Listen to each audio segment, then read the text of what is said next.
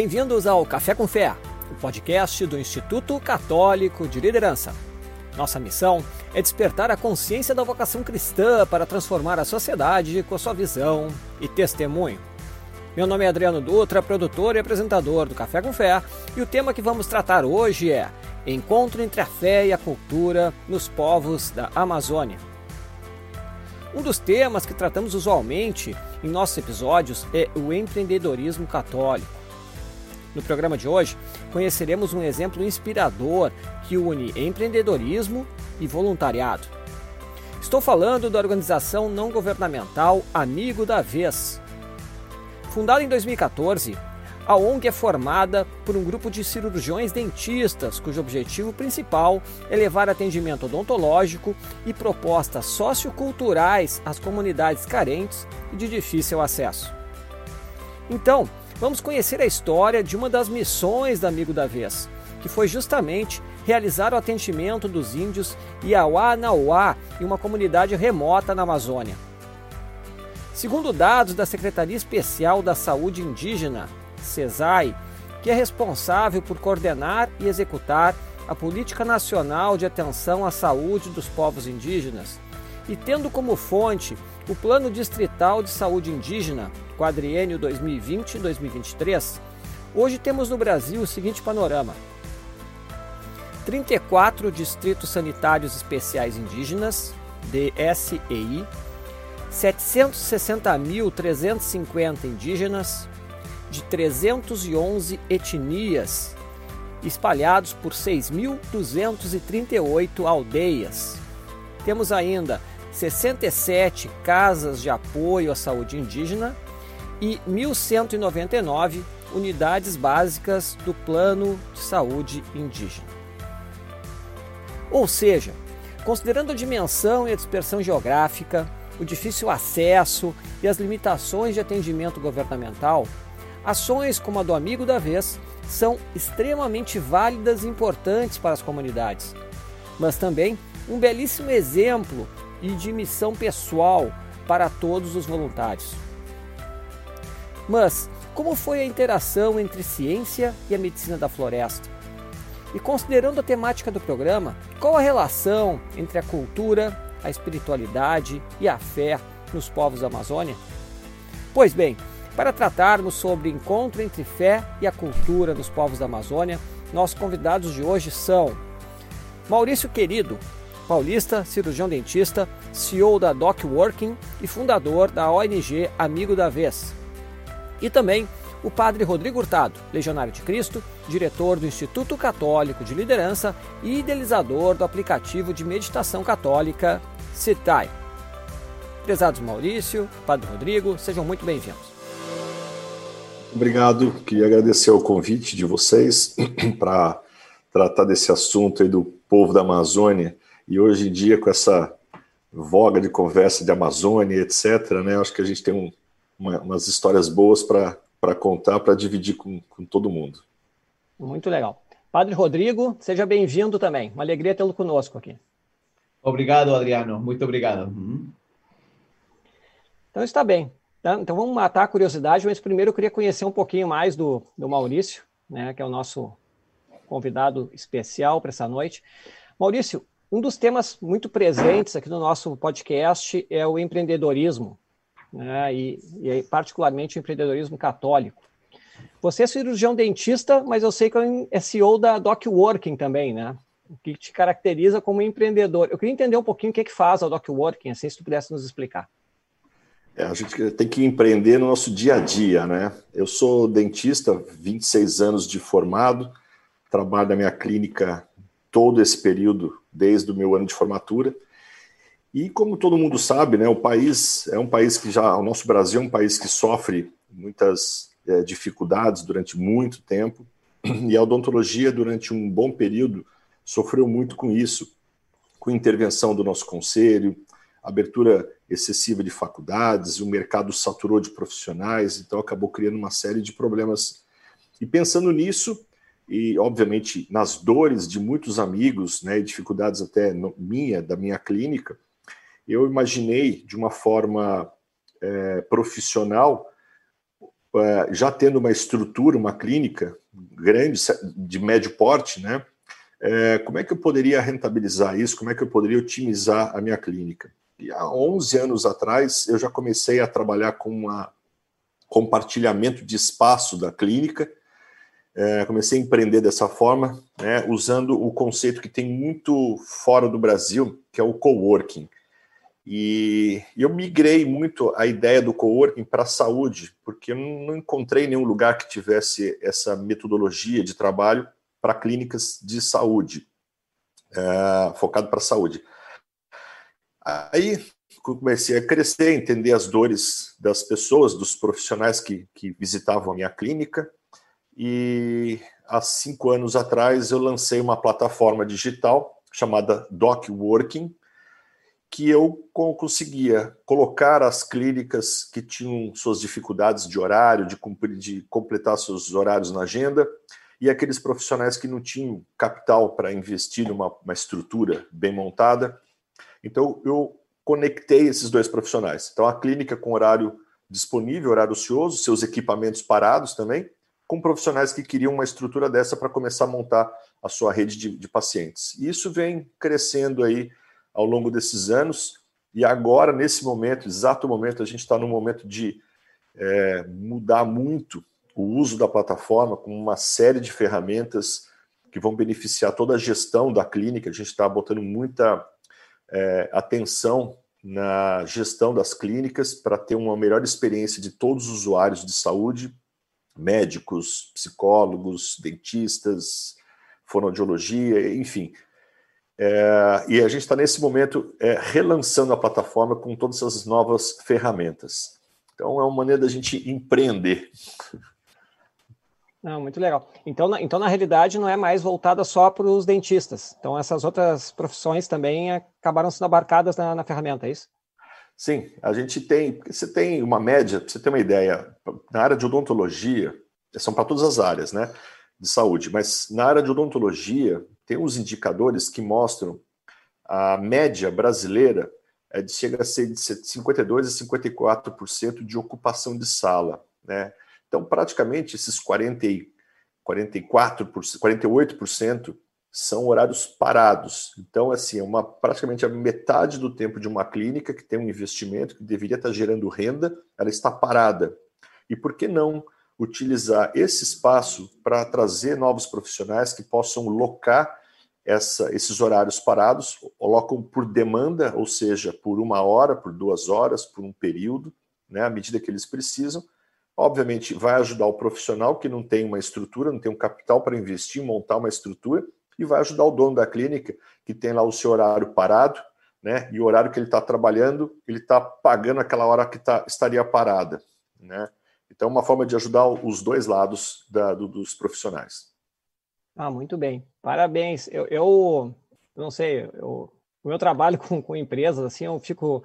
É muito legal quando eu vejo o pessoal inovando, tendo ideias diferentes, né? Saiu do mesmo, quando a gente pensa no dentista, pensa classicamente, né? Eu vou chegar no meu consultório e atender, né? Então, quando é. você está criando uma ferramenta nova que, na verdade, faz um benefício não só para ti, mas para um, os outros dentistas e demais profissionais, agora que a gente está está lastrando aí. Parabéns aí, muito, muito legal. Mas, Maurício, né, isso aí é um pouquinho para te conhecer, porque eu quero. A gente tem um tema aqui que é importante que a gente quer entrar, né? Não bastasse essa questão de empreendedorismo, teu tem uma veia forte de voluntariado né, na tua história. E, como eu falei antes lá, tu és fundador de uma ONG né, chamada Amigo da Vez. Então, eu queria que tu explicasse, né, o, o que é Amigo da Vez, né, o que faz a ONG, né, qual é a, a missão de vocês ali, e também já como é que surgiu a ideia. Legal. Ah, eu, eu aprendi desde pequeno, né? Eu acho que o voluntariado a gente aprende em casa. Eu aprendi com a minha avó, com a minha mãe, desde pequenininho, a fazer o voluntariado, ajudar as pessoas. Eu sou do interior de São Paulo, nasci em Guaratinguetá, uma cidade era pequena na época, né? Eu cresceu bastante, mas lá tem a, a Vila de São Vicente Paula, que a minha mãe ajudou muito a, a repintar as casas. Eu vivi vendo a ajuda da minha mãe e da minha avó, e isso acabou vindo da minha educação.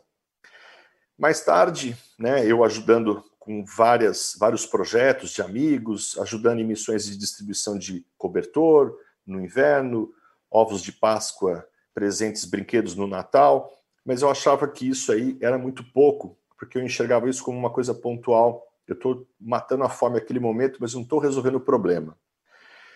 Me formei em odontologia, participei de algumas ONGs, é, enfim, passei uma, um período de formado aprender, aprendendo muito com outras ONGs que faziam atendimento odontológico.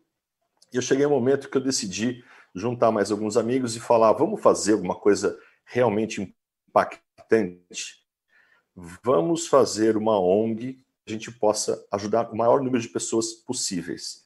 E aí que surgiu Amigo da Vez. E o nosso projeto, claro que o Brasil é um país que precisa muito, e a gente tem demandas do vizinho, próximos da gente, pedindo ajuda para atendimento odontológico, que para muitas pessoas é um tratamento muito distante financeiramente, né? Pra, infelizmente para muitas pessoas aqui no Brasil, a gente começou a olhar com mais atenção para aquelas pessoas que não tinham acesso à saúde. Então, São Paulo, uma capital, tem muitas necessidades, muitas pessoas carentes, mas de certa forma ela tem um posto de saúde próximo, alguém que possa contar com essa pessoa para ajudá-la a pagar um tratamento ou sanar uma dor que ela está sentindo naquele instante.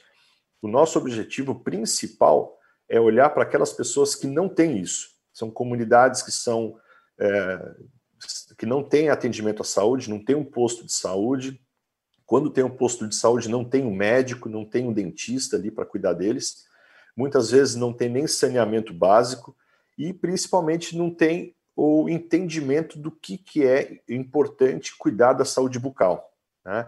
Então, essas comunidades geralmente são locais de difícil acesso, são locais distantes, e a gente acabou se especializando nisso e, e a gente tem viajado pelo Brasil uh, em busca dessa, dessas pessoas para poder ajudar com aquilo que a gente sabe mais, que é a nossa expertise, aquilo que a gente é, estudou e trabalha no dia a dia. E, e, Maurício, a gente falou um pouquinho antes ali, e uma das referências de, de vocês nessas missões é Ponta Negra. Né? Eu acho que seria interessante, até como é muito importante para vocês, já tiveram uma série de missões ali, explicar um pouquinho sobre Ponta Negra ali. Ponta Negra é um xodó que a gente tem, porque é, eu vou contar um, um, um episódio antes de Ponta Negra, a gente estava querendo fazer projetos, né? E até aqui no Brasil tem é interessante, né? Você quer ajudar e às vezes você não consegue ajudar, né? Essa é uma, é uma coisa até meio antagônica, bizarra, mas é infelizmente é isso que acontece. E aí nós participamos de um projeto de uma dental grande aqui do Brasil. Eles lançaram um projeto onde você colocava lá o projeto social que você estava fazendo, não necessariamente você precisaria ser uma ONG, né, mas um projeto social que você faria, e você tinha que ter 100 curtidas, que era contabilizado pelo Facebook, 100 curtidas ali no mês. Se você tivesse, você seria contemplado com crédito de X reais para você poder comprar pelo site deles material odontológico. Passamos meses tentando. E olha que eu conheço bastante gente, o pessoal da ONG conhece, e a gente não conseguia. Aí, engraçado, eu estava no supermercado. Essa história é interessante por causa disso. Eu estava no supermercado, no caixa para pagar. Aí veio o pessoal de uma outra ONG e falou: Olha, a gente está levando comida para o Nordeste, para as famílias necessitadas. Você gostaria de ajudar com uma cesta? Temos aqui os, as cestas básicas e tal. Eu falei, pois não. Eu peguei aqui, eu falei, eu quero dar essa daqui. Ele, ah, muito obrigado e tal. Eu falei, olha, eu quero uma ajuda sua também. Só que eu não quero dinheiro, não. Eu só queria que você me ajudasse a divulgar esse projeto nosso. E eu já sabia o link de cabeça, eu passei, ela anotou no papel, falou: pode deixar que o nosso grupo de voluntários aqui eu vou espalhar para todo mundo. Dito e feito, naquele mês a gente conseguiu 500 vezes, é, cinco vezes mais do que a gente precisava, e aí fomos contemplados com esse crédito, com esses materiais, e aí recebemos esse material, né, compramos lá no site, enfim, foi uma alegria. Aí pronto, o que, que nós vamos fazer com esse material? Quero um projeto assim, assado, vamos ajudar essas pessoas que não têm, que têm necessidade, vamos para Ponta Negra, porque eu conheci o pessoal, a casa de praia da família aqui próxima do, da, dessa comunidade, então, vamos cuidar deles lá. Aí veio o problema, né?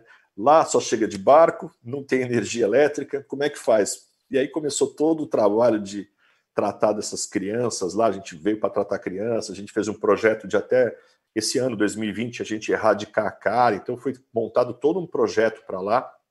A gente vinha duas vezes por ano, esse ano, infelizmente, por conta do Covid, nós não pudemos estar em Ponta Negra, mas a gente conseguiu chegar muito próximo de erradicar a cárie e o nosso objetivo, que era 2020, de erradicar, a gente teria conseguido se não fosse o Covid.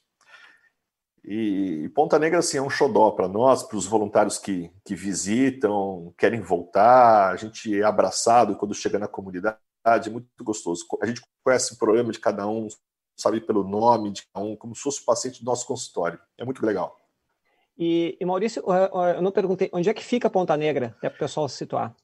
Ponta Negra é uma comunidade, é uma praia, né, uma praia de Ponta Negra, é pertinho de Paraty, ela está próximo de um condomínio de Laranjeiras, inclusive o barquinho sai desse condomínio para chegar lá na praia, mais ou menos 25 minutos de barquinho, de pescador, para a gente chegar lá, um, uma lanchinha pequena, e ela está dentro da reserva da Joatinga, que é uma reserva florestal que vai desde Paraty até Ubatuba. Está né? Tá nesse, nesse trechinho. Ah, muito bem. E, mas pois, pois bem, né? Estávamos em São Paulo, né? chegamos à Ponta Negra, estamos no Sudeste ainda. Diz uma coisa, estamos... como é que surgiu essa oportunidade de chegar na Amazônia? Isso foi interessante. Isso foi um outro presente que nós ganhamos de Ponta Negra também. Uma missão que nós estávamos em Ponta Negra e e aí é, as pessoas da região de Paraty sabem quando a gente vem para cá, porque a gente mobiliza muita gente, o pessoal da Secretaria de Saúde da cidade projeta vacinação, porque quando a gente está, a comunidade fica toda na, na, na, comunidade ali, né? Fica em volta da gente. Então eles conseguem ter mais vacinação e, e as ações que a prefeitura, a parte de saúde da prefeitura precisa executar ali na comunidade. E sabendo disso, tem um pessoal que estava recebendo uh, o índio, o cacique Biraci Brasil, que é um índio super, é um cacique muito conhecido aqui, é um líder do movimento indígena brasileiro, e ele estava na residência dessa pessoa aqui em Paraty, e sabendo disso, entrou em contato com a gente para ver se ele poderia visitar a, a comunidade e eh, conhecer o projeto que a gente fazia lá de perto. Claro, na mesma hora, ficamos muito felizes com, com, com o pedido deles. Eles vieram, passaram uma tarde com a gente lá na, na, na comunidade. Ele conheceu, conversei com ele, com o Bira, e, e ele falou: Maurício, fantástico esse trabalho, maravilhoso na minha aldeia, assim, são tantas crianças, o povo precisa e tal, eu quero te levar para minha aldeia. Eu falei, tá bom, vamos lá. Onde fica? Ele, ele no Acre. Eu falei, tá bom. Eu venho de barco aqui perto de São Paulo, tá bom, é para o Acre, tá bom. Vamos lá. Encarei o convite, o desafio. Ah, muito legal. Uh, antes de seguir, Maurício, eu acho que é interessante vai fazendo o teu relato, mas acho que as pessoas enxergarem, nós vamos ter uma dimensão interessante, né? O, então, a, a ONG Amigo da Vez faz essas missões, fez muitas missões em Ponta Negra, né? E fez uma essa primeira missão aí lá no Acre, né? Com os índios Iauá Nauá.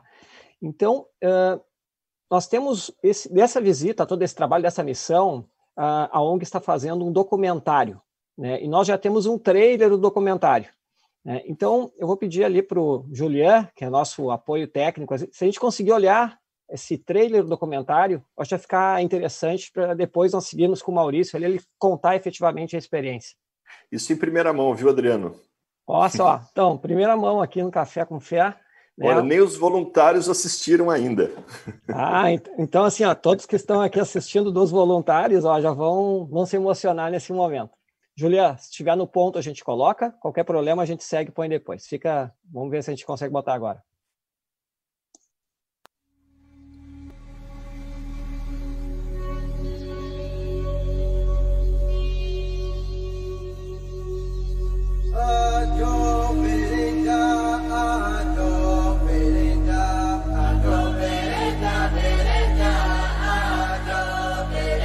Para nós, assim, não não é só um atendimento bocal que vocês estão fazendo. O que vocês estão fazendo é devolver o que o Brasil fez com nós.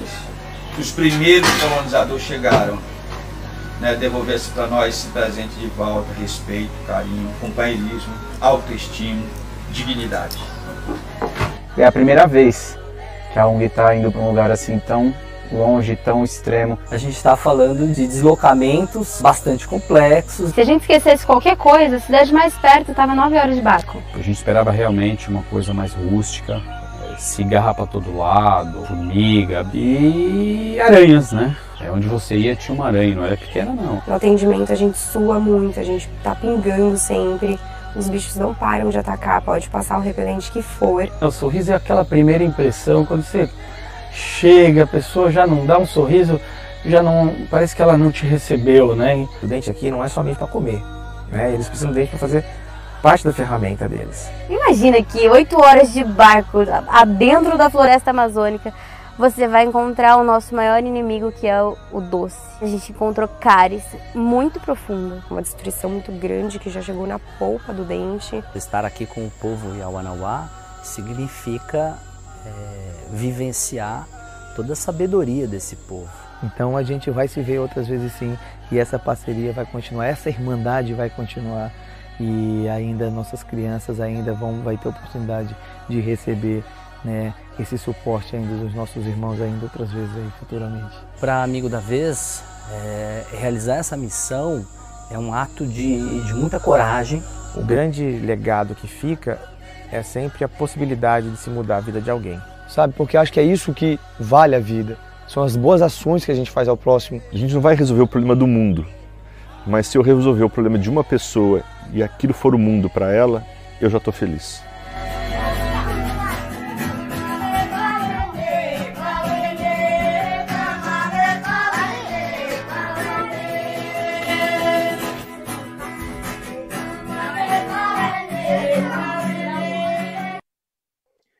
Ah, Maurício, be belíssimo, emocionante, parabéns.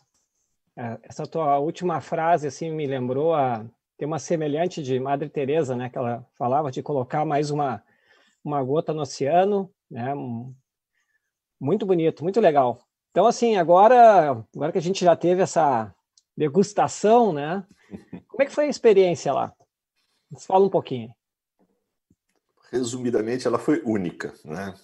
Eu acho que a, a, a viagem em si ela foi fantástica, mas todo o preparativo e tudo que nós passamos para conseguir chegar lá foi uma outra experiência muito, muito forte, muito impactante.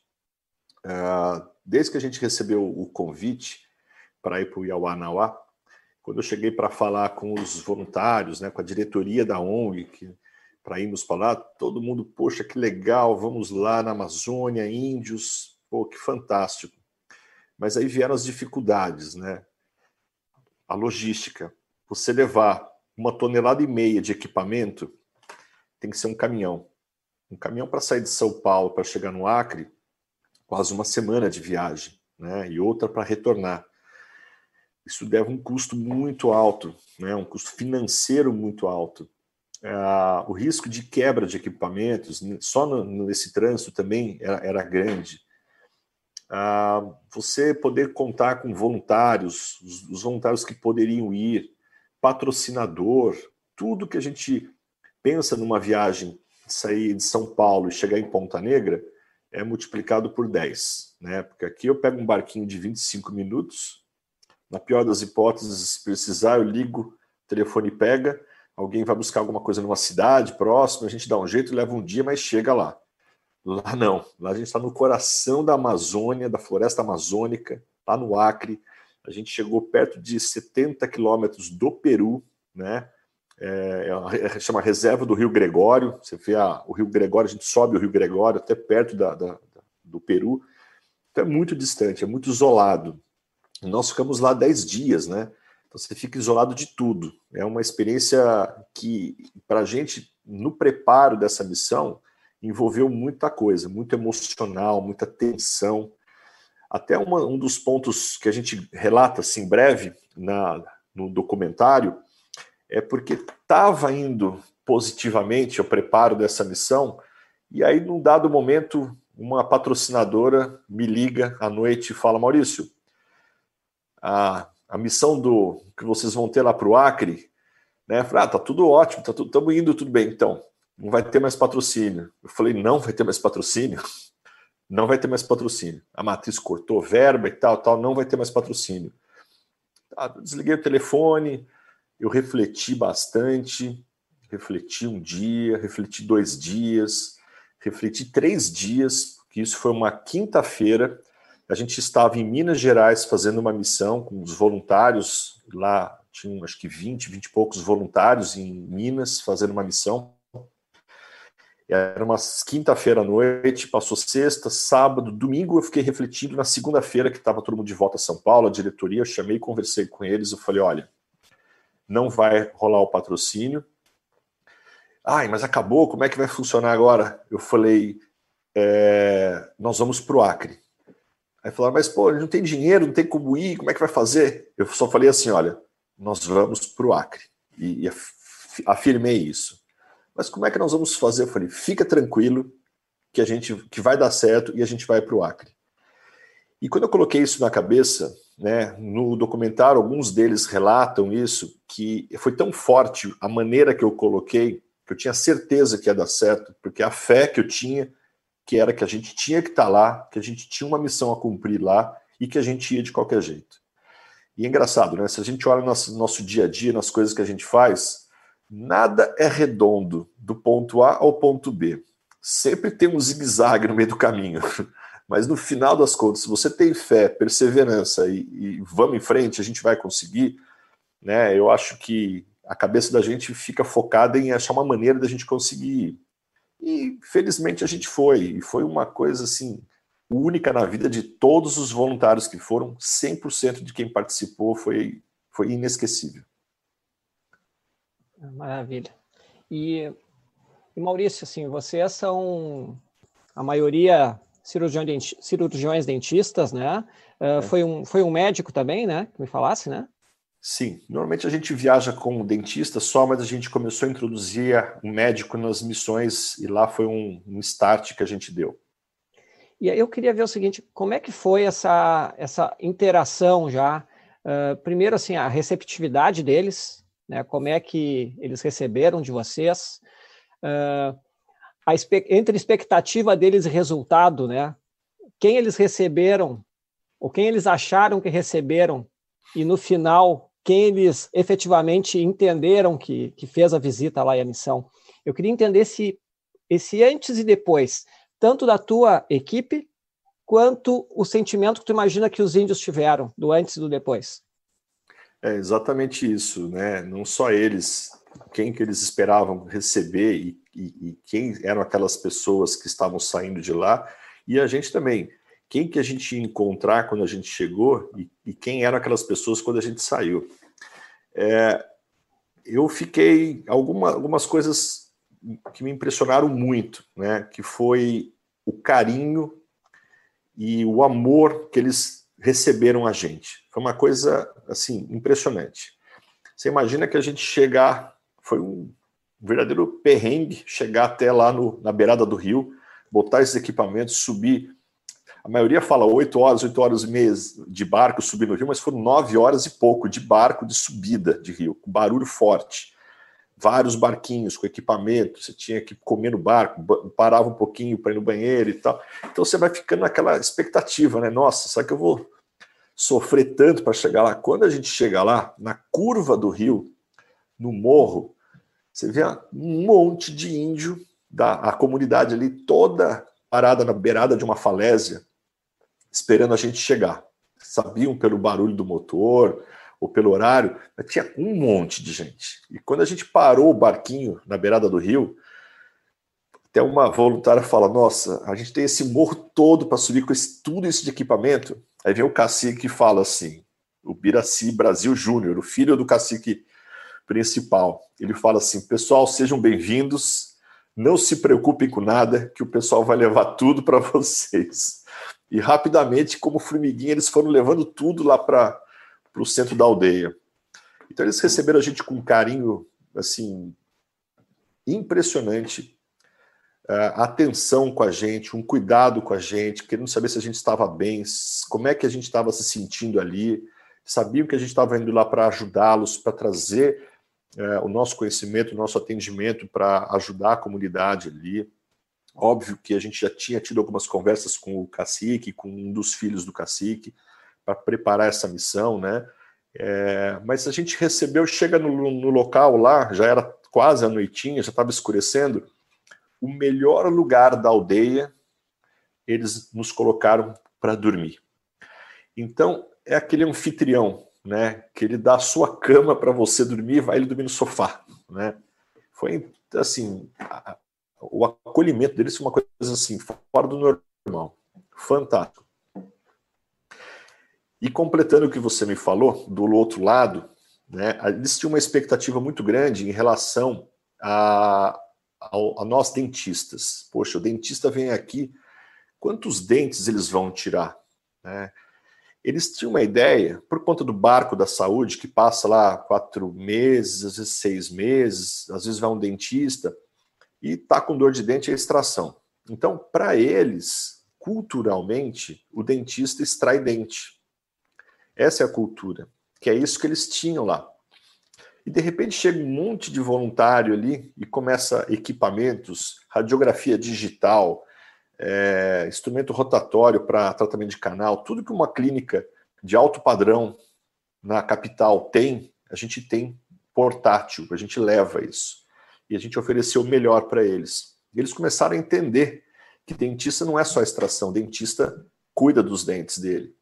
E que não necessariamente o atendimento do dentista precisa sofrer, doer, nada disso, porque lá a gente tinha pediatra, tinha especialista de várias áreas, então a gente atendia por uma anestesia, não sentiam, nem percebiam, a criançada ficava com medo, mas depois sentava, relaxava depois que passava o atendimento, tratava, fazia uma prótese para eles, fazia uma estética, o índio voltava a sorrir, porque a gente pensa, né, o índio não, não liga para a estética, liga sim, ficava envergonhado, então a gente cuidou deles de uma maneira que só faltou a gente sair carregado no colo por eles. assim. O carinho que eles tiveram com a gente na hora de ir embora, o agradecimento deles foi fantástico. Acho que no documentário dá para ver bem isso.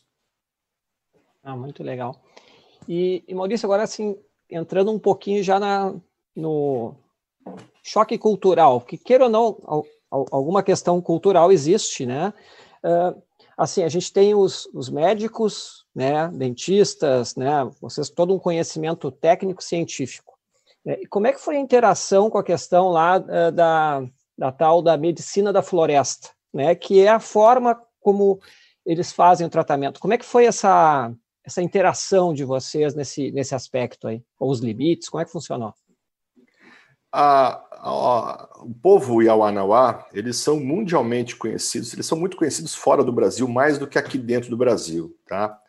é, vem muita gente de várias partes do mundo tratar é, problemas de saúde com eles.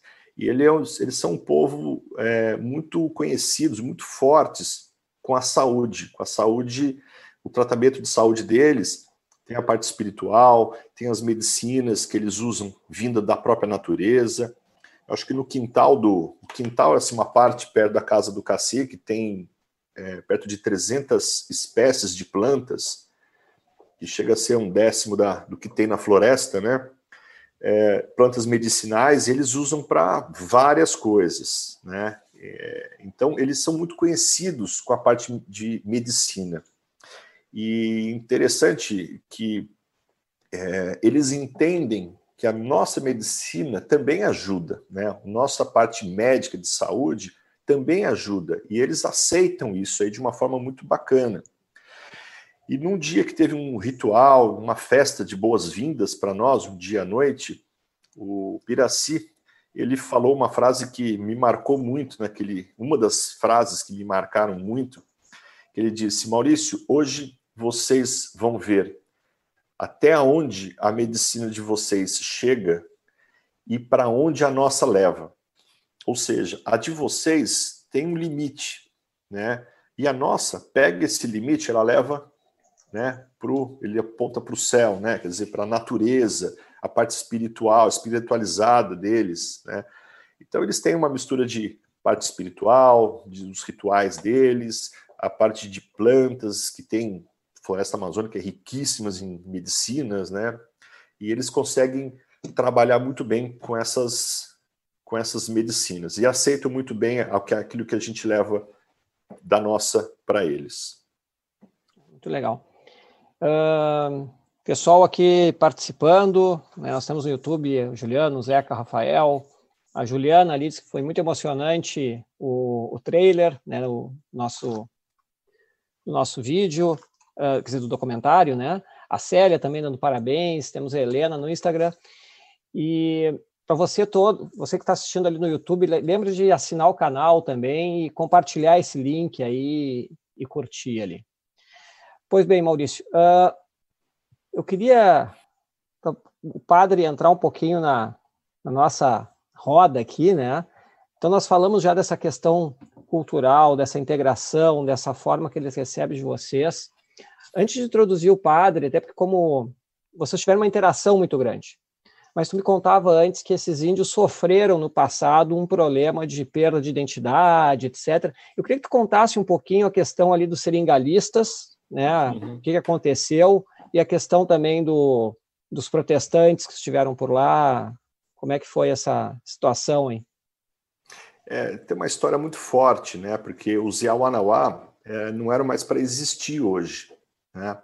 Eles há muito tempo atrás eles foram escravizados pelos seringalistas, né? São aquelas pessoas que vão retirar a borracha, né, das seringueiras, e aí usavam a mão de obra do indígena porque eles sabiam onde que tinha que buscar, onde que tinham as árvores e etc.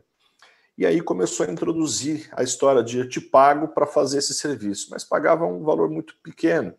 E tiraram eles da, do costume deles, que é caçar, pescar, né, plantar, colher e eles tinham que trabalhar o dia inteiro, depois precisavam comer. Então eles tinham que pegar o dinheiro deles e comprar.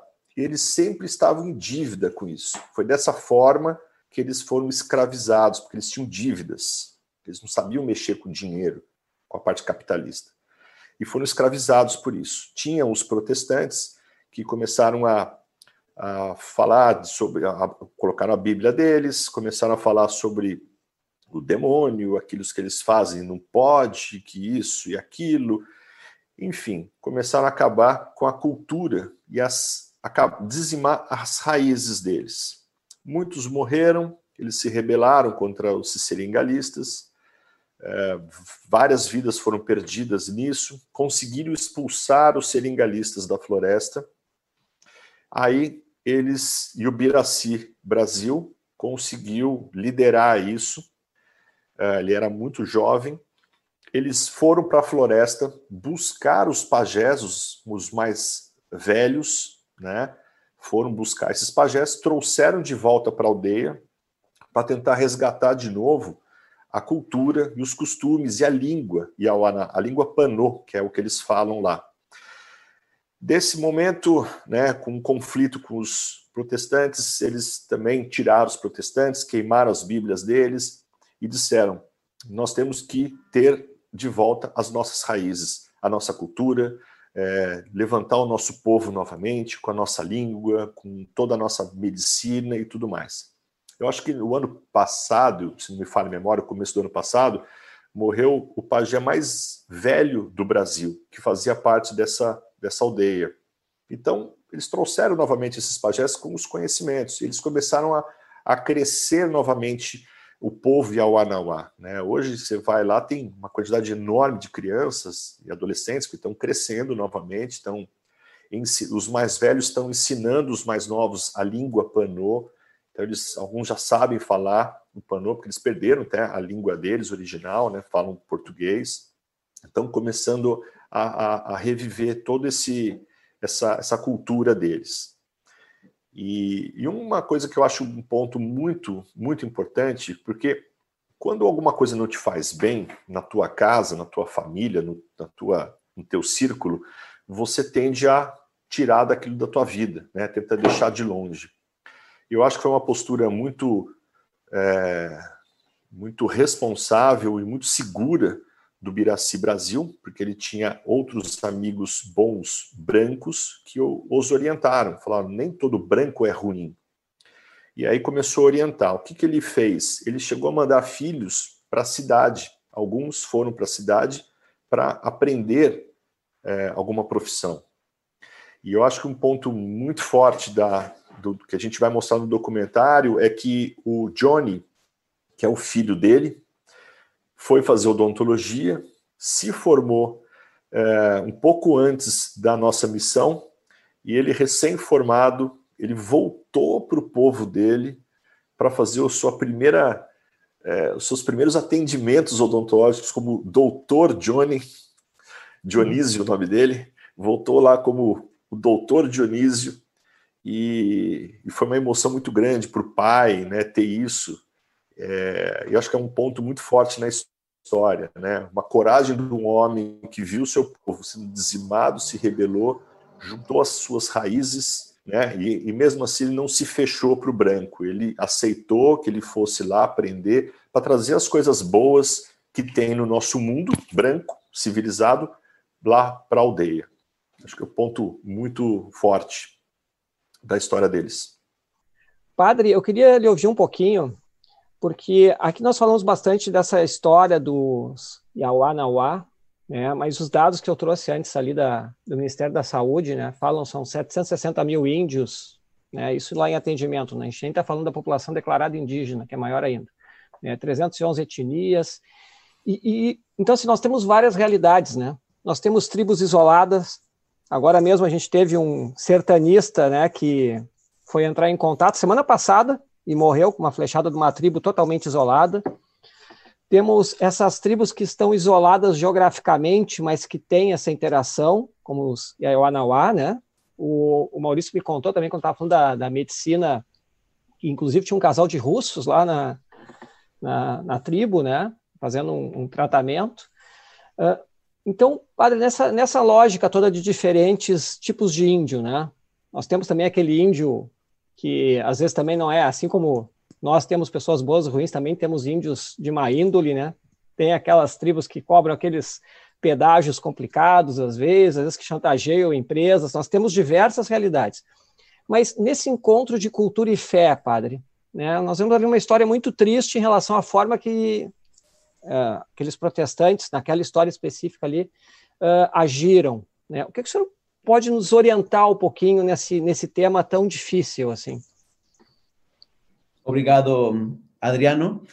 Eh, e parabéns, Maurício. Eu já tinha escutado essa história, mas realmente é incrível. É uma história muito bonita, esse trabalho voluntário. Eu aqui até trago todos esses comentários das pessoas, todo mundo parabenizando eh, por esse trabalho de você. Realmente extraordinário. Mas aí você contou eh, uma história também interessante, que é aquela do encontro entre estes protestantes que levavam a fé e, e essa má experiência que tiveram os indígenas, não? Com isso. Eu me lembro que quando eu cheguei aqui a Brasil, eh, oito anos atrás já, eu tive que assinar uma carta, uma carta mm, falando, porque está regulado o tema de você entrar em contato com os indígenas eu tive que assinar que eu não entraria em contato com indígena, nem iria a evangelizar os indígenas, eh, se eu queria eh, trabalhar aqui em Brasil. E se eu quero trabalhar com indígenas, tenho que pedir umas permissões especiais e fazer todos os trâmites, não? O que está no fundo uh, disso é evitar talvez experiências como a que você descreveu agora. Mas isso me dá pé também para falar eh, do encontro da cultura com a fé às vezes temos a ideia um pouco errada de que os povos indígenas têm sua própria religião e têm sua própria cultura e nós temos que respeitar, não temos que levar nada do, no, que nós temos e temos que deixar eles eh, desenvolver e viver com a sua tradição. Eu acho assim, eh, eu penso que primeiro entender o que é uma cultura. Eu acho que aqui dá para falar um pouquinho das raízes filosóficas disto. Que é uma cultura? A cultura é um conjunto de tradições, normas muitas vezes não escritas, eh, costumes do povo que expressam a visão que esse povo tem de Deus, do mundo, do homem, da vida, etc. As tradições, no fundo, facilitam para nossa vida, porque nos relacionam com essas outras realidades fundamentais, que são, como digo, Deus, o mundo, a vida, o ser humano mesmo, não? Antes de que, antigamente, estou falando milhares de anos atrás, existiam milhares de culturas. Cada povo isolado desenvolvia sua própria cultura. E muitas vezes culturas que estavam, eh, povos que estavam isolados e que não tinham contato entre eles, eran completamente, eh, digamos, eh, no tenían ningún contacto, ni una influencia recíproca entre ellos. Con paso do tiempo existe una tendencia de unificación de las culturas. Colaboró con com isso, primeiro, o dinero o comercio, ¿no? O comercio es un grande eh, derrubador de barreras de culturas. Você puede negociar, por ejemplo, la ruta da seda. Não? Eram europeus negociando com, com chinos. ¿Y por qué? Diversa lengua, diversa cultura, más o comercio les unía, ¿no? Entonces, o primero grande unificador de culturas fue o comercio. Después, y juntamente con él, los imperios, ¿no? Los imperios conquistaron unos a otros y comenzaron también a unificar las culturas. Un ejemplo muy, digamos, eh, famoso de esto fue Alessandro Magno. Alessandro Magno conquistó sabe, todo a Grecia, Macedonia, Turquía, y llegó hasta a India. Y después lá para sur, llegó hasta Egipto. Y él unificó todo. Quería que todo el mundo falase eh, a língua grega, quería que todo el mundo tuviese las mismas costumes, los mismos costumes, etc. Y el tercero eh, grande unificador fue a religión. Mas primero a religión unida con los imperios, ¿no? Mas eso era por motivos eh, más políticos, ¿no? Querían impor a todo, a todo mundo los mismos deuses, mas ni todo mundo, ni todos los imperios hicieron eso. De fato, algunos imperios querían que el Deus fuese o emperador. Romanos eh, hicieron eso, por ejemplo, ¿no? Para unificar todo. A primera religión verdadera, digamos, eh, en el sentido de que no era la religión utilizada, instrumentalizada para unificar las culturas, fue la religión católica. Jesus falou aos apóstolos: ide ao mundo inteiro e pregai o evangelho. E esses apóstolos é a primeira vez na história em que eles têm a consciência de que essa mensagem de Jesus tem que levar a todos os povos do mundo, independentemente da cultura. Mas isso deve acontecer de um jeito, hum, digamos, correto. Cuando Jesús falou con Pilato, fue muy claro: meu reino no é este mundo. Entonces, lo que, él, lo que los apóstolos tenían que llevar no era una tradición, por ejemplo, la tradición judaica. Você sabe que São Paulo teve muchos problemas con eso, porque muchos judeus, judeo-cristãos convertidos al cristianismo querían impor las tradiciones judaicas a los otros povos. Y Paulo falou: no, Isso não, é só a verdade revelada em Jesus Cristo. Era só isso.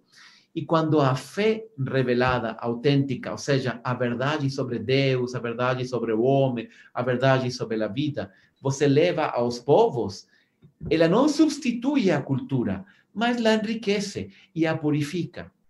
Vou colocar um exemplo muito breve, e aí eh, dejo a palabra también si ustedes quieren comentar algo, mas vamos a entender por qué los protestantes cometieron un error muy grande.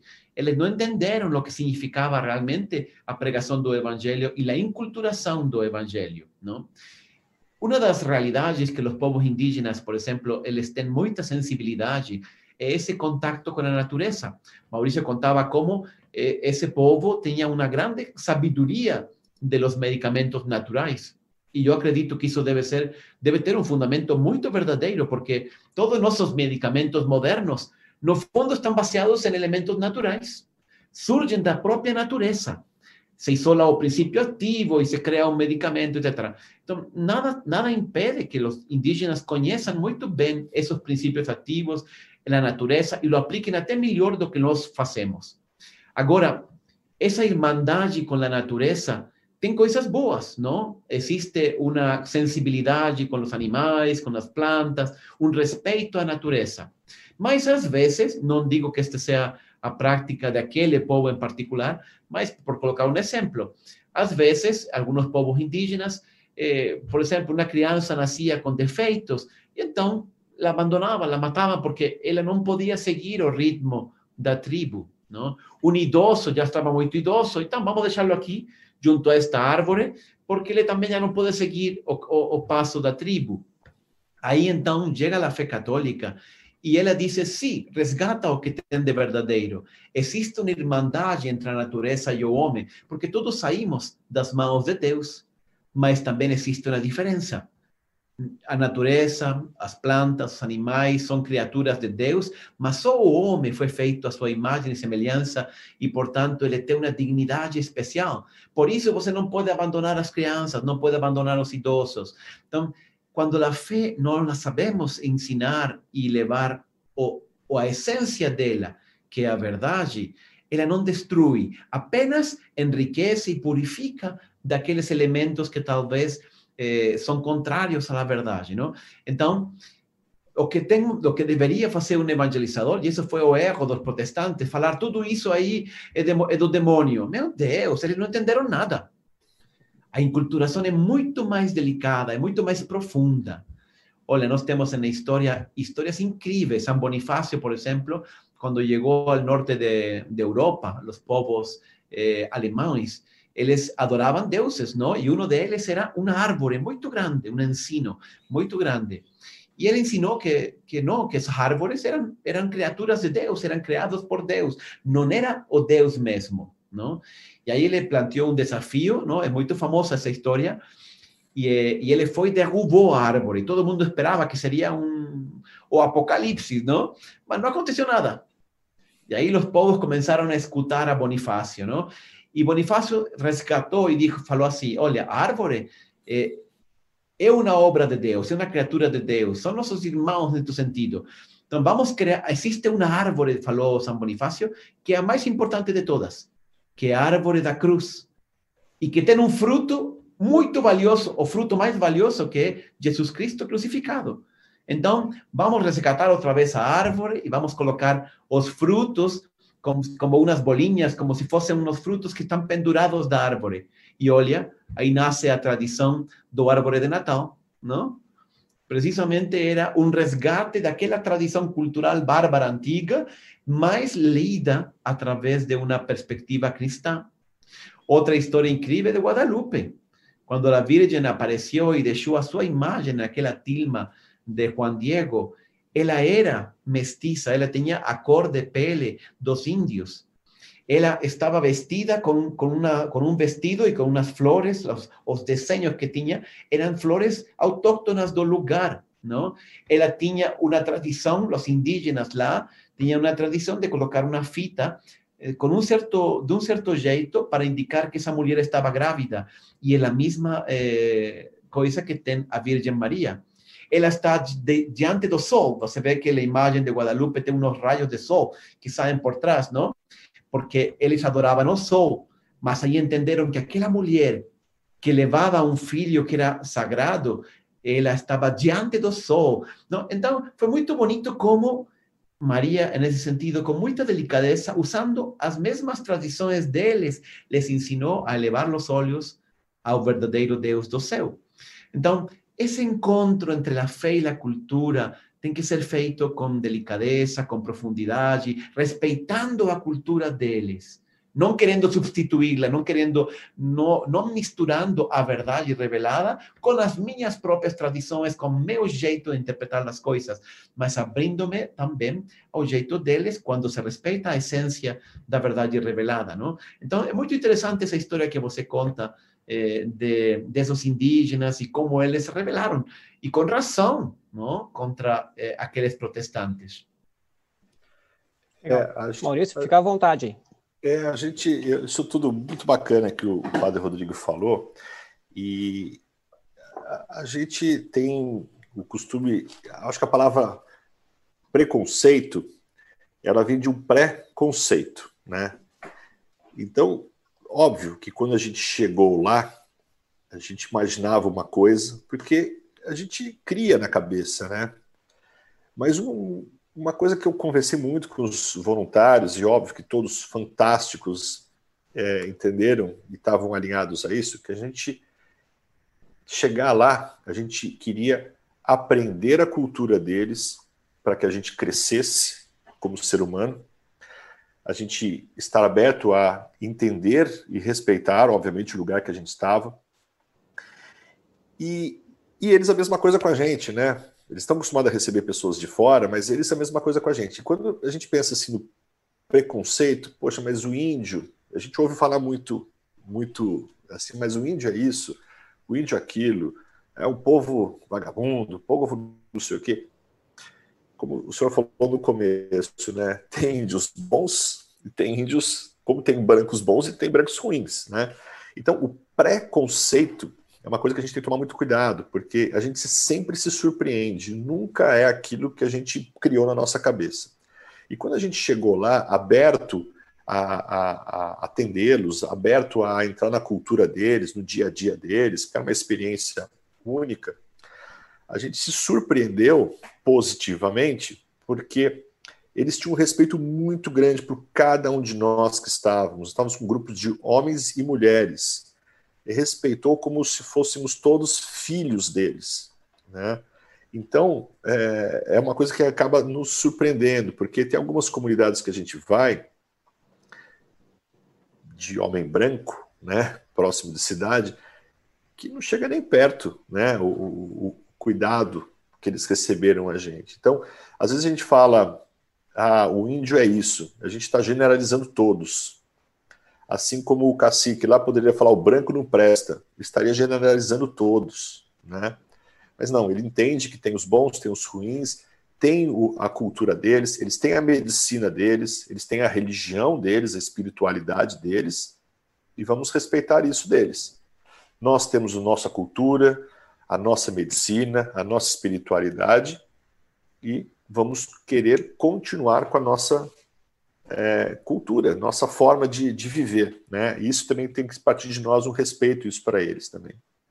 O senhor explicou com várias histórias aí fantásticas, com muito mais profundidade do que eu poderia explicar, mas a experiência que a gente teve na aldeia, para nós, foi muito, é, muito profunda. E você falou uma coisa muito importante, Maurício. Essa evangelização dos povos indígenas, e essa evangelização, eu diria, inclusive de qualquer religião, ela começa pelo diálogo. E ela começa por entender o outro. Porque, insisto, cada cultura revela o jeito em que eles enxergam a vida, o mundo, Deus, o homem. E muitas dessas coisas são verdadeiras. E aquelas que são verdadeiras não precisam ser mudadas. Não? Só apenas aquela coisa, talvez, donde existe algún tipo de engano, porque nos llamamos eso de religiones naturales, ¿no? Eles, construyen esa cultura y esa espiritualidad a partir de la experiencia de la naturaleza, a partir de, la experiencia de la propia vida. Entonces, a veces se filtran cosas como las que expliqué antes, ¿no? De abandono de idosos, de crianças, y hay otras cosas también, eh, consumo de drogas, por ejemplo, algunos povos indígenas, ¿no? Yo acho que respeitando a essência da verdade, uno tem que dialogando, explicando, mostrando-lhe o caminho e as consequências de muitas dessas decisões, como elas não são boas para eles mesmos e que eles abracem com liberdade, nunca por imposição. Essa é uma coisa eh, que hoje nós temos aprendido, não? Eu sei que na igreja não sempre foi assim, não? Mas eram outros tempos e também outro entendimento. Hum? O senhor falou da Desculpa, Adriano. É, só para completar o que o padre falou, né, da, do, do cuidado aí com, com, o povo, de, de bebida, né? É, eu acho que eles também não, não, não têm um preparo para muitas coisas que o homem branco tem, né? A malícia do homem branco, aí também estou generalizando, obviamente, mas tem uma malícia muito maldosa de muitos, né? Que vão querer se aproveitar ali com subornos, com tentações, com coisas que que a prim primeiro momento parece bom para eles, mas são facilmente enrolados, né? E acabam criando um problema sério para eles lá na frente. São tem quantos, quantos povos aí que a gente vê perdidos, povos indígenas que são bebem, que, que usam droga, né, por conta disso. A proximidade do homem branco é, danifica muito. E esse foi um, um, dos pontos que a gente discutiu muito antes de ir para a aldeia, que é assim, nós vamos lá para cuidar desse povo com aquilo que a gente sabe. Nosso propósito é levar saúde odontológica, saúde médica, daquilo que a gente tem expertise. Mas em momento algum a gente tinha que interferir na cultura deles. Em momento algum a gente tinha que levar ou querer impor alguma coisa diferente. E eu acho que esse é um ponto muito importante, né? Porque isso também acaba sendo um respeito que a gente tem com, com a cultura deles. Não querer interferir e mudar o ritmo da vida deles. Tudo bem. Desculpa, Adriano. Não, não precisa pedir desculpa. Na verdade, eu, eu ia entrar para facilitar, mas se vocês estão tocando o caminho, fiquem à vontade, que está tá maravilhoso. Mas, uh, Maurício e Padre, assim, eu acho que é a, a virtude está no meio, né? Então, Maurício citou lá atrás que o próprio cacique falou que aprendeu com alguns brancos que eram amigos que tinham brancos bons e brancos ruins, né? Então, a mesma coisa, muitas vezes eu me decepciono com a igreja católica por um padre, por um abuso, por alguma coisa que aconteceu. Não posso generalizar, porque a igreja é um tesouro e a gente teve um problema. Quando eu tenho uma tribo, de repente está muito no meio urbano e entra droga lá, etc., são casos pontuais que não podem contaminar o todo. Então, isso é para tudo, para a nossa vida, né? Então, e, e, muito importante a questão do exemplo, né? Então, a, proximidade, a questão do testemunho que a gente fala muito. E me lembrei só agora um pouco assim, Cristo falou muito que nós temos que nos espelhar, nos aproximar dos pequeninos, né, das crianças, né? E talvez o índio mais clássico, como esse que tu viu ali perto das suas raízes, ele tem essa pureza, né? Um pouco mais de pureza. Então, assim, quando, quando ele quando falasse do respeito que vocês foram recebidos, do acolhimento e tratamento respeitoso para homens e mulheres, acho que um pouco vem disso, né? Então, em muitos aspectos, né, o que a gente busca da pureza, Cristo falou na pureza em relação aos pequeninos, a gente pode encontrar ali. Né? Me chamou a atenção no documentário, lá no início, o cacique falou que vocês ajudaram a devolver respeito, carinho e dignidade. Né? Então, são valores para eles, né? Então, são. muito legal. Maurício, o pessoal elogiando aqui, temos a alegria de ter o padre Joãozinho nos acompanhando, Padre, obrigado por acompanhar. Temos aqui várias, temos a Dani no Instagram, uh, o Ricardo, disse que é teu cliente, Maurício. Só que ele disse assim, que era teu cliente, mas não conhecia essas histórias fantásticas todas. Né? Então agora ele ficou impressionado com as histórias. Eu estou um mau comunicador, então. É, mas esse aqui não sabia da história. E o seguinte, ó, Ricardo, a Eliane, Regina, a Lúcia, criou uma celeuma aqui, como é que resolveu a questão do patrocinador? Resolveu com a fé. o Daniel é um, é um amigão nosso, ele era coordenador lá do, do, da comunidade de Ponta Negra, né? E ele que fez a ponte de, de apresentar o cacique para nós e tal. E ele já conhecia, já teve na aldeia, então ele participou com a parte de logística para nos ajudar a otimizar isso.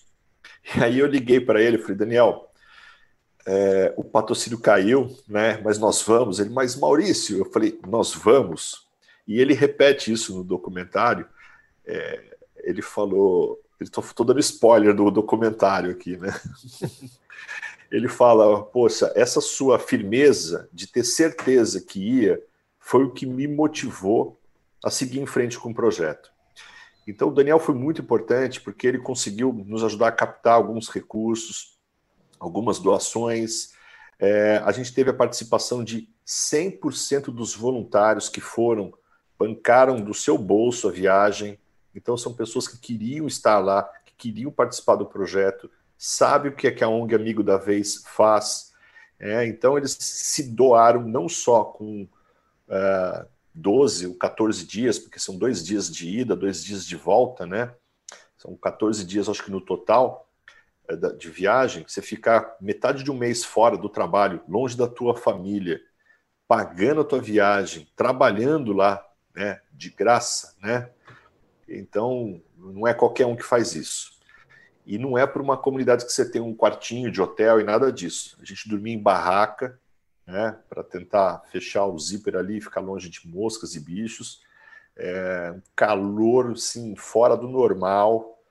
E, e assim, é só de coração mesmo. Então a fé é, foi a coisa que mais mexeu com todos de conseguir engajar nessa, nessa missão. Então a gente conseguiu ir por conta disso. De, talvez, alguns falam que é teimosia. foi teimosia tua e a gente acabou indo de qualquer jeito. Mas conseguimos ir. Trancos e barrancos. Por isso que eu falei no começo que a viagem foi fantástica, mas o preparativo da viagem foi uma experiência é, espetacular. A gente aprende muito com isso. Legal. O,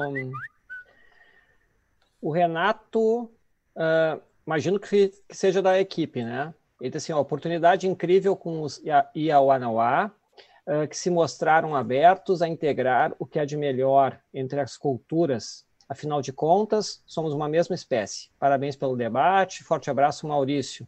A Laura também uh, coloca aqui que, infelizmente, a maldade do homem branco uh, realmente gerou um dano grande para os povos indígenas.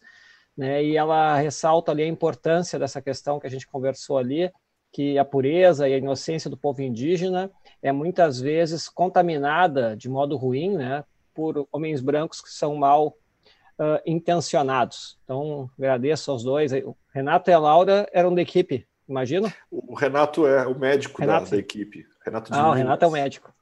Então, Fantástico, parabéns ao Renato também e a toda a equipe ali, né? Só no, no trailer né, do comentário já tinha o nome de vários ali. Estão todos de, de parabéns, uma, uma alegria.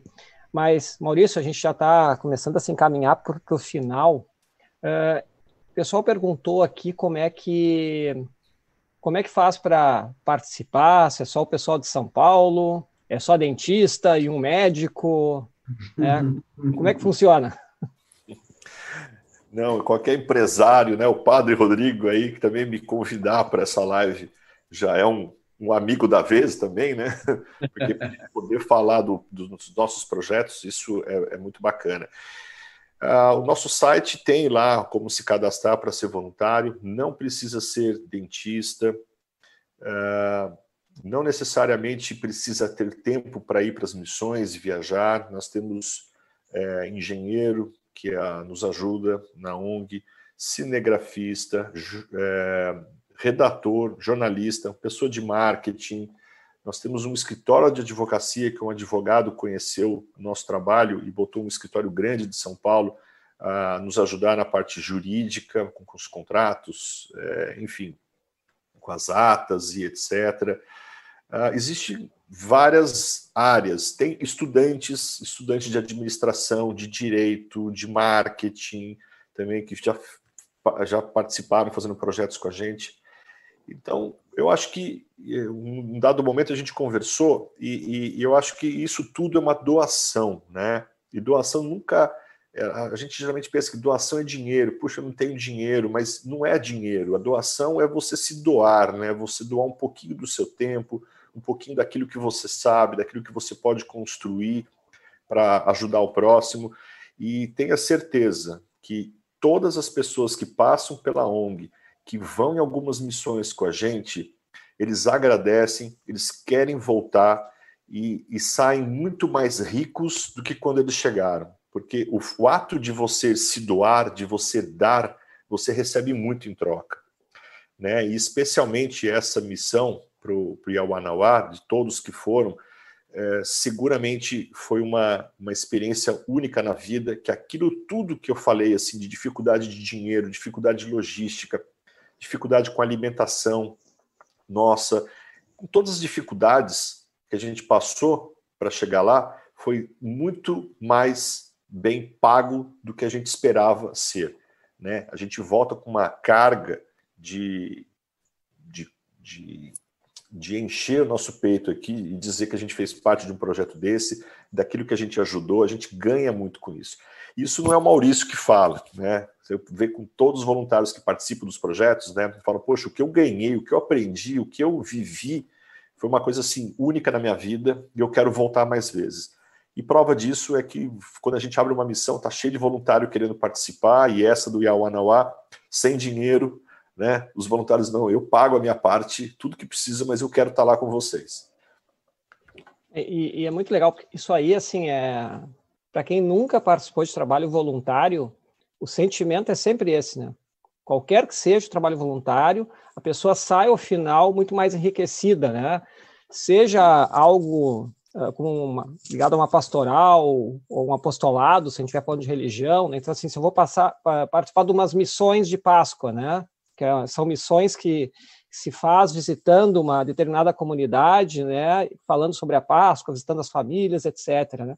Se eu vou participar de um sonhar acordado, que é um movimento também que se faz de apoio a crianças, sempre as pessoas acabam extremamente uh, sensibilizadas, tocadas e, e, e, descobrem que ganharam muito mais, às vezes, com um pequeno gesto né, que fizeram né, e que acabaram recebendo de volta. Assim. E vocês tiveram uma experiência extremo, né, porque tiveram integrado no local todo esse período, né, um local com uma cultura diferente. Sensacional, muito legal. Muito legal, Maurício. Parabéns. Lembrando que o site que o Maurício falou, se vocês quiserem contribuir ou participar de alguma forma, né, é www.amigodavez.org.br. Maurício, me diz uma coisa, depois daquele belíssimo trailer, quando é que sai o documentário e aonde que sai? O documentário ele vai sair na nossa rede social, no nosso YouTube, no canal do YouTube, dia 3 de outubro, é um sábado, às 5 horas da tarde. É, ó, não tem desculpa porque acabou o almoço em família, né? Não tem muito o que fazer, não tem festa para ir porque está no coronavírus, aí está isolado. Então é uma ótima programação, um documentário de aproximadamente uma hora e a gente vai contar desde o, da nossa saída daqui de São Paulo, aí lá tudo que a gente aprendeu, viveu. Vocês vão conseguir entender o que, que a gente passou lá e dali você vai ter uma ideia daquilo que a gente fala, acabou de falar, né? Que eu, eu saio muito mais rico quando eu volto de uma missão do que quando eu fui para ela, né? Ali vocês vão ter uma grande ideia do que, que do que, que a gente está falando aqui. E outra, também falar é diferente de você experimentar, né? A emoção é outra. Então, eu acho que o documentário vai mostrar bastante isso. E quem quiser saber mais, é, no canal do YouTube é Amigo da Vez ONG, e o nosso Instagram, que é Amigo da Vez. Amigo da Vez. Lá então, tem o bastante informação. O comentário, então, vai ser no dia 3 de outubro, 15 horas. 17 horas. A 17 horas no YouTube. E no YouTube. No YouTube, Amigo da Vez uh, ONG. Amigo da Vez ONG. Isso. Então tá, pessoal, todos convidados lá, só pelo trailer, por toda essa história vai ser muito muito, muito legal. Eu falei para o Maurício também, eu sou, do, eu sou do conselho de uma outra ONG em São Paulo, que é a Vocação, que faz o segundo turno para crianças em escola, uma ONG que já tem desde os anos 60, né, presente. Foi eleita também na, há dois anos atrás a melhor ONG do Brasil. Então, assim, é sempre muito bom esse tipo de trabalho. Então, assim, pessoal, gostaram, né? Ajudem a Líbico da Vez e, se puderem mais que ajudar, participar. Né? Só assim a gente vai sentir para entender a, como é que funciona isso. Então, temos que, que partindo para o final. Uh, padre, o senhor quer fazer uma, uma colocação para fazer o um encerramento? Depois eu passo a palavra para o Maurício. Obrigado, Adriano. Só vou dizer que eu confirmo também o mesmo que vocês já falaram. Quando a gente dá e a gente se, se dá, al final é muito mais o que recebe, não? Como dizia o próprio Evangelho, não? Não é querendo ganhar a vida que eu vou realmente ganhá-la. Eu tenho que perdê-la para ganhá-la, não? Dar para os outros. Isso é o que realmente nos, nos preenche, não? E se, e se além disso eu posso levar a poner, colocar a minha habilidade, o conhecimento que eu adquiri, e eu diria ainda mais, levar também a minha fé, todo lo que tem de verdadeiro, de profundo, de verdadeiramente humano, isso só enriquece a quem recebe, não? E também nos gana muitos pontos no céu. Deus, Jesus mesmo, nos mandou ir ao mundo inteiro e pregar o evangelho. Por quê? Porque o evangelho não só enriquece as culturas, só enriquece as pessoas que lo abraçam, que lo compreendem e que lo vivem cada um ao seu jeito, porque sem dúvida que o evangelho de um alemão, por exemplo, é muito distinto de como lo vive um americano, como lo vive um brasileiro, como lo vive um chino, quando são todos eles católicos. e tem a Cristo no coração, porque, insisto, a fé se move em um outro nível, mais profundo, e não anula nossa cultura, não anula nossas tradições, não anula nada do que de bom nós temos eh, em, nossa, em nosso povo, em nossas raízes culturais, não? Então, eh, aí fica o convite, não? Levar esse, esse Jesus nos falou, levar o evangelho, não? Ao mundo inteiro. Legal. Maurício, um recadinho final teu aí. Eu queria agradecer imensamente o convite. Para mim foi um prazer fantástico estar aqui com vocês para contar essa história. E eu acho que um dos pontos importantes de estar aqui e contar a história é mostrar que a gente consegue fazer o bem de forma fácil até, né? Como eu falei no começo, que às vezes é difícil a gente conseguir ajudar as pessoas aqui no Brasil por várias dificuldades, vários entraves.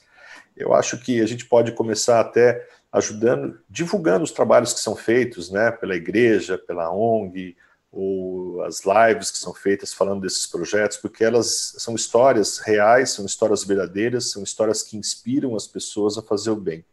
Quando a gente passa essas histórias verdadeiras de mudança, né? Aí voltando no começo da nossa conversa do empreendedorismo, né? A gente pode ser um pouquinho empreendedor e fazer coisas não só para nós, né? Para o nosso negócio, para nossa para nós mesmos. Né? A gente pode fazer algo que possa ajudar o, o coletivo.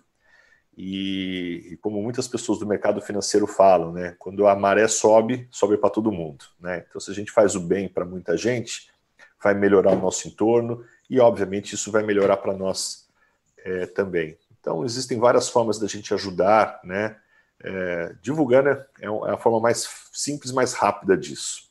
Reverberar os bens que são feitos para as pessoas para as pessoas se inspirarem. Então, muito obrigado pelo convite aí mais uma vez. Então, nós que agradecemos, pessoal todo se manifestando também adorando aqui, a Laura, gratidão por tanto alimento para a alma. Uh, a festa engrandece as culturas e o ser humano, isso que é da Laura. Jussara, parabéns, vivências maravilhosas, envolvendo muita fraternidade. Pessoal adorando, se sentindo inspirado aqui, uh, Maurício. Então, uns avisos finais só para a gente poder encerrar. Você gostou uh, dessa live? Ela vai ficar disponível no, no, YouTube também, mas também você pode baixar, depois eu indicar para um amigo para ouvir via podcast, via áudio. Né? Então, assine o nosso podcast do Café com Fé. Né? Já temos três episódios, esse é o 14 episódio, com assuntos muito interessantes, né? E novamente o convite para baixar o aplicativo de meditação Seed Time, foi idealizado pelo Padre Rodrigo Cortado, que está aqui conosco, né?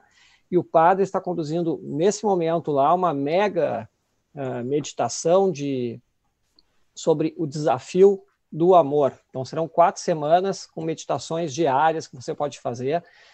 Excelente. Então, Seed Time é o aplicativo.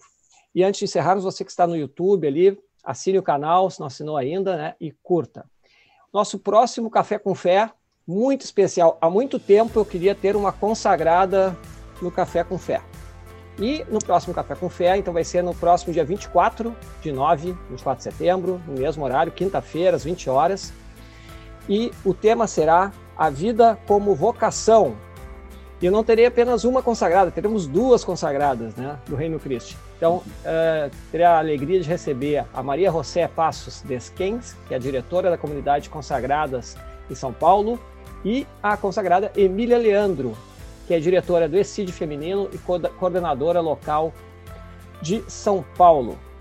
Então é isso, pessoal. Obrigado a todos, boa noite, fiquem com Deus e novamente, Maurício e Padre Rodrigo, muitíssimo obrigado. Uma alegria tê-los conosco aqui. Obrigado, Adriano. Obrigado, muito obrigado. Boa noite a todos e até a próxima quinta.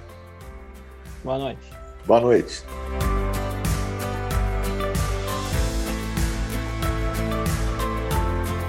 Obrigado por escutar este episódio do Café com Fé, o podcast do Instituto Católico de Liderança, que quer levar de um jeito simples e dinâmico a visão católica a respeito dos desafios do mundo.